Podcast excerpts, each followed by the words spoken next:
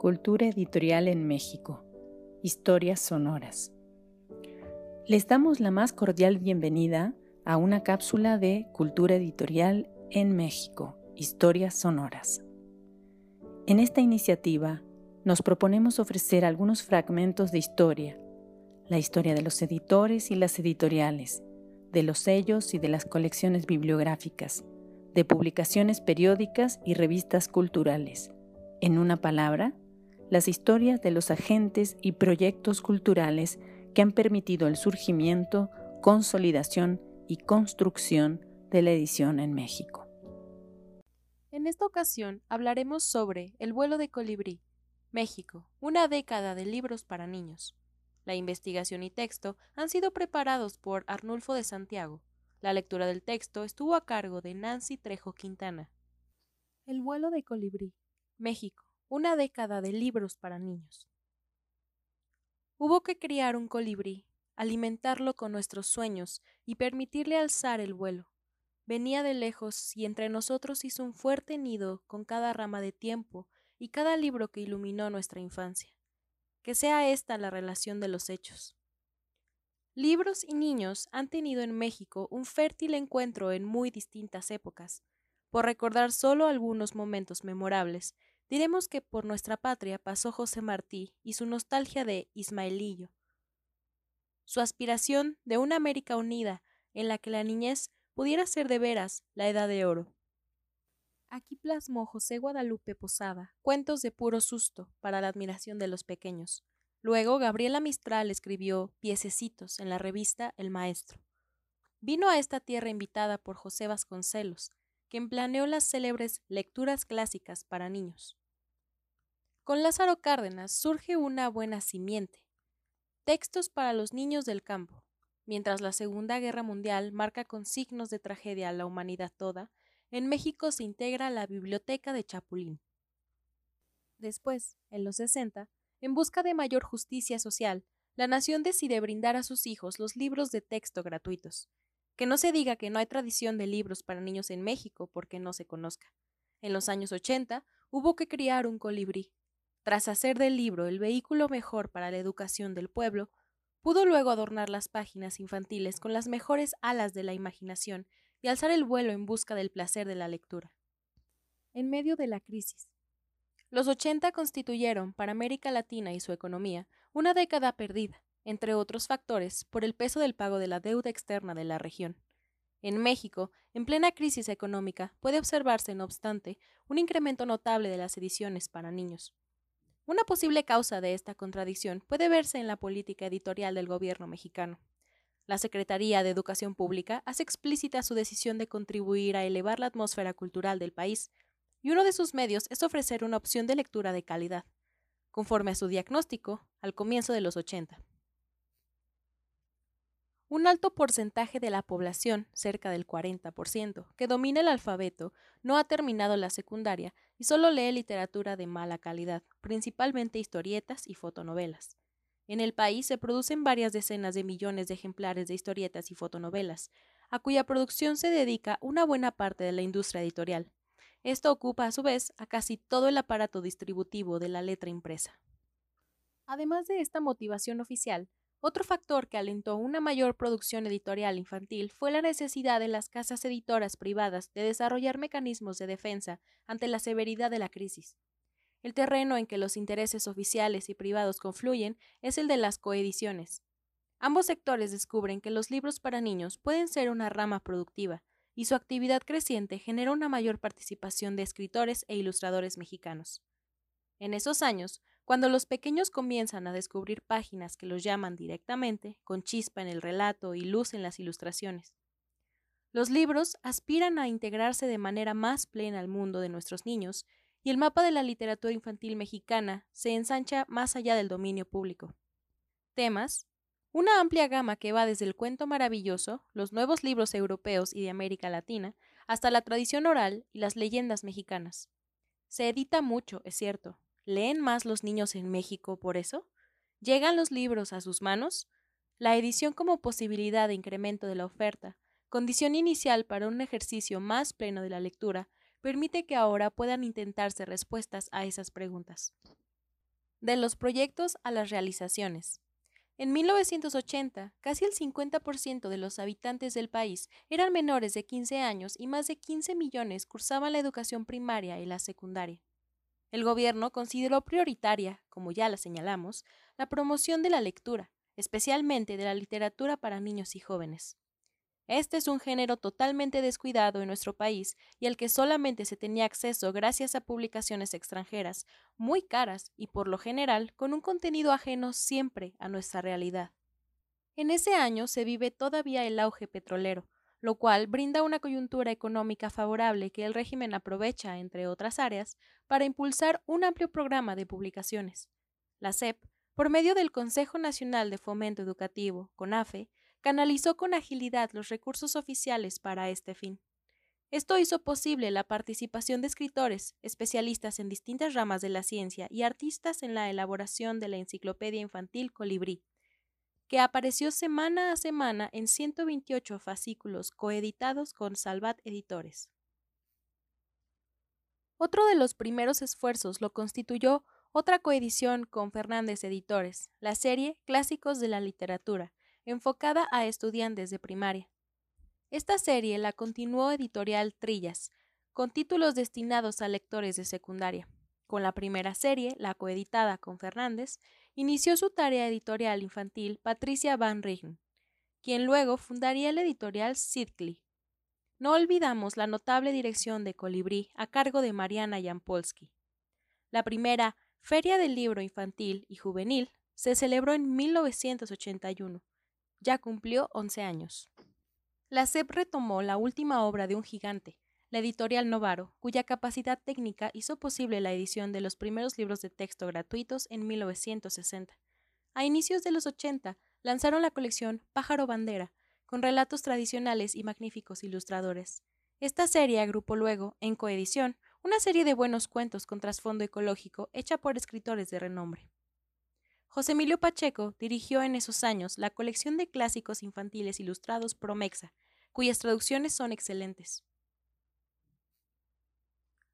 La CEP aprovechó también la enciclopedia científica Proteo, una historieta traducida del francés, la cual representó un buen ejemplo del giro que quiso darse a la lectura más buscada por el público. En la misma línea, hubo otras series en coedición, México, Historia de un pueblo episodios mexicanos y aventura, entre otras, que trataron temas históricos a través del lenguaje del cómic. Un vuelo accidentado, nuevos programas. En 1982 se desata la crisis del petróleo y los problemas económicos del país arrastran consigo los avances logrados en el campo editorial. Se llega a hablar de una guerra contra el libro. El alto costo que alcanzan los títulos impide que lleguen al grueso de la población. Además, se encarece el papel y las importaciones, mientras crecen las trabas para exportar. Muchas pequeñas editoriales cierran sus operaciones. A medida que aumentaron los problemas económicos, es un hecho que el gobierno disminuyó el presupuesto destinado a la educación. Pero en esa etapa crítica, el gobierno mexicano mantuvo la prioridad dada a su programa de publicaciones, incluidas las infantiles, además de ampliar la red de bibliotecas públicas. Baste decir que en 1990 sumaban ya 3.250 centros de consulta, muchos de los cuales contaron con una dotación de títulos para niños. Resulta útil hacer notar que durante 1985, en contraste, los programas oficiales de uso de los medios de comunicación masiva para la educación sufren una merma de recursos considerable, si no es que desaparecen definitivamente. En muchas de esas bibliotecas podemos ver las series de libros para iluminar, letra y color, en coedición con ediciones El Ermitaño, así como Nuestra Flora y Nuestra Fauna, coeditadas con Editorial Patria.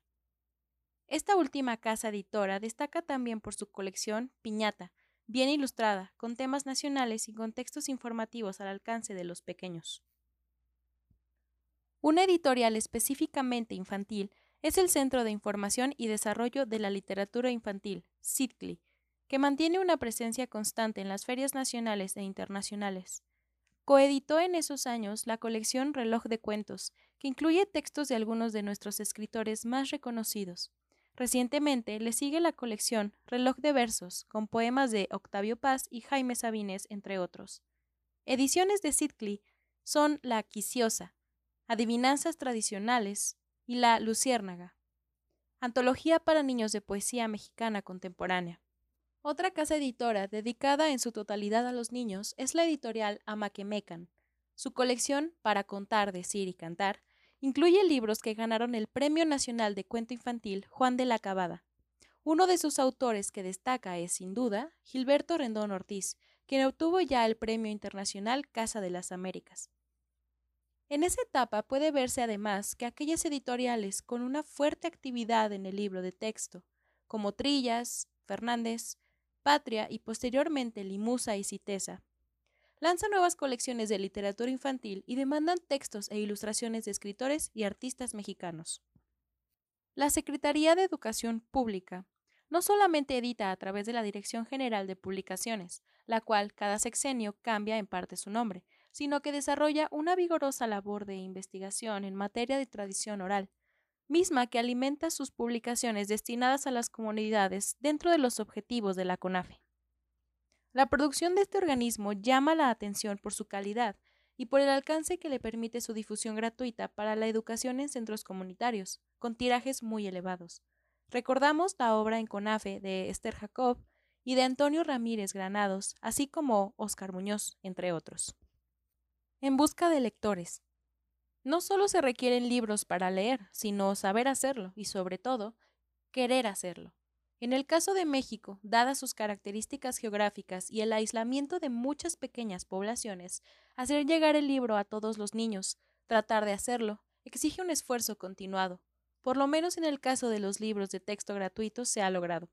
Además, para la población infantil de comunidades indígenas, campesinas, en los 80, la CEP elaboró libros de texto en lenguas indígenas, al igual que algunos de los títulos de la Enciclopedia Colibrí y recopilaciones de tradición oral indígena.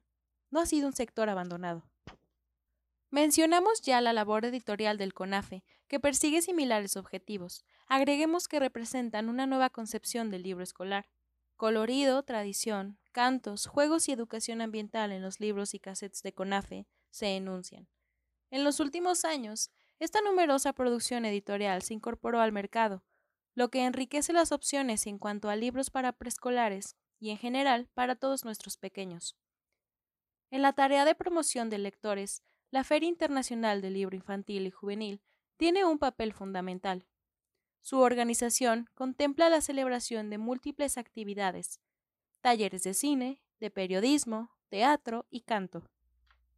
De esa etapa y con una actividad creativa en favor de la infancia que continúa, hacemos mención de Susana Ríos, Beatriz Campos, con un atento saludo a nuestra gran escritora infantil Pascuala Corona, Mireya Cueto, quien prosigue la notable tradición titiritera mexicana, y en el riquísimo y todavía poco explorado campo de nuestra tradición oral, vemos los frutos de la investigación de Elisa Ramírez Castañeda. En 1986 surgió el programa Rincones de Lectura, dirigido por Marta Acevedo, con el objetivo de alentar la lectura en las escuelas públicas del país. La SEP prosiguió entonces una etapa intensa de publicaciones infantiles, en la que se integraron las editoriales privadas, entre ellas Trillas, Fernández y Limusa. Además de alentar la producción literaria infantil de escritores mexicanos, las diversas colecciones de rincones de lectura integran títulos extranjeros, entre otros de España, Venezuela y Brasil. Este programa prosigue a la fecha con renovado ímpetu, en aras de un alcance nacional mayor. Vemos en esta acción directa en las escuelas primarias una posibilidad en la práctica de formar lectores. Integrante del Consejo Nacional para la Cultura y las Artes, la Dirección General de Publicaciones reeditó la Biblioteca de Chapulín, una colección que la CEP lanzó en los años 50 y en la que se encuentran excelentes autores como Nathaniel Hawthorne, Roger Kipling, Magda Donato y artistas de la talla de Angelina Beloff y José Chávez Morado. Recordamos también sus colecciones Barril sin fondo, con calidad literaria y magnífica ilustración. Y ahora, Botella al mar, que busca alimentar bibliotecas familiares por medio de una edición conjunta con editoriales privadas. De estas casas editoras habría mucho que decir, a la vista de sus crecientes catálogos infantiles. El aliento dado por el sector editorial privado a la literatura infantil, su demanda de textos e ilustraciones nacionales, contribuye indudablemente a la profesionalización de esas actividades creativas en México. Un elemento que puede darnos un indicio claro de la importancia que actualmente se le da a la literatura infantil. El Fondo de Cultura Económica lanzó en 1991 su colección A la orilla del viento. Más de para el futuro. Un intento de conclusión. En el México de los 80, el libro para niños llegó a constituir una nueva opción. Para los editores parece que dio impulso a una rama editorial a partir del fuerte apoyo gubernamental que la incubó, capaz de mantener un crecimiento sostenido. El vuelo de colibrí toma fuerza, un viaje del libro escolar a la lectura por placer, en busca de nuevos y mejores lectores. Esta cápsula se basa en el artículo El vuelo de colibrí, México, una década de libros para niños, publicado en la revista Libros de México, número 26, enero, febrero y marzo del año 1992. Agradecemos a los investigadores y profesionales del mundo del libro y la edición por el apoyo en la elaboración de contenidos. Los interesados en proponer nuevos contenidos, no duden en escribirnos a culturaeditorialmx.gmail.com. Los invitamos a seguirnos en Cultura Editorial en México, Historias Sonoras. Gracias por su atención.